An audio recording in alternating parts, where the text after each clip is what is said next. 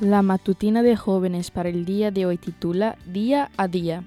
Si así viste Dios a la hierba que hoy está en el campo y mañana es arrojada al horno, no hará mucho más por ustedes, gente de poca fe. Carolina Sandoberg, nacida en 1832 en Suecia, aprendió a confiar en la fortaleza divina para sobreponerse a sus problemas y pruebas. Cuando tenía 26 años, salió con su padre, un pastor luterano, en un viaje en barco para cruzar un lago. Repentinamente el barco fue sacudido fuertemente y el hombre cayó y se ahogó. Nadie pudo hacer nada para salvarlo. Carolina era muy unida con su padre, acostumbraba a acompañarlo en muchas de sus actividades y esta experiencia fue muy dura para ella.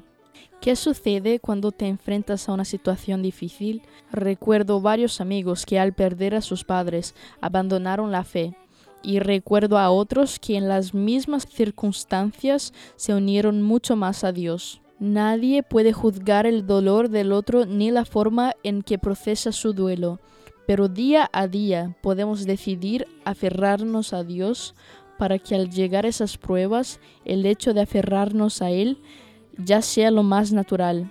Carolina había escrito himnos antes, pero a partir de ese momento su obra se hizo mucho más prolífica.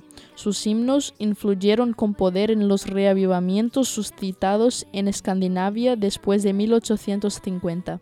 ¿Te has preguntado por qué hay tantos himnos que nos hablan de un Dios que nos acompaña todos los días en medio de las dificultades? Como seres humanos experimentaremos momentos de dolor varias veces con diferente intensidad. La música nos puede ayudar a pasar estos momentos y qué mejor tener un amplio repertorio al que recurrir. Te animo a que hagas una lista de himnos o canciones que te ayuden en momentos difíciles. Puedes armar una playlist o copiar algunas frases que te gusten de sus letras y compartirlas en algunas de tus redes sociales.